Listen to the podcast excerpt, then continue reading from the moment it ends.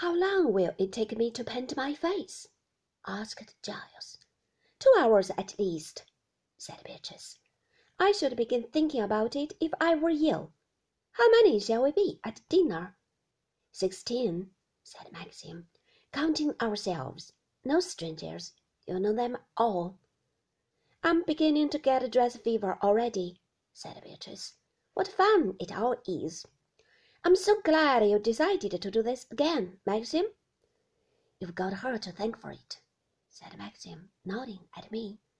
Oh, it's not true, I said. It was all the fault of Lady Crowan. Nonsense, said Maxim, smiling at me.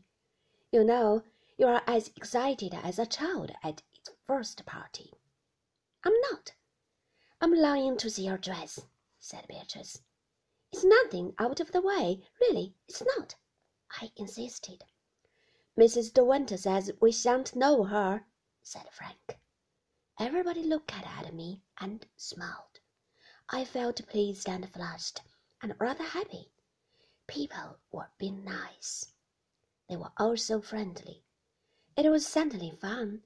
The thought of the dance, and that I was to be the hostess.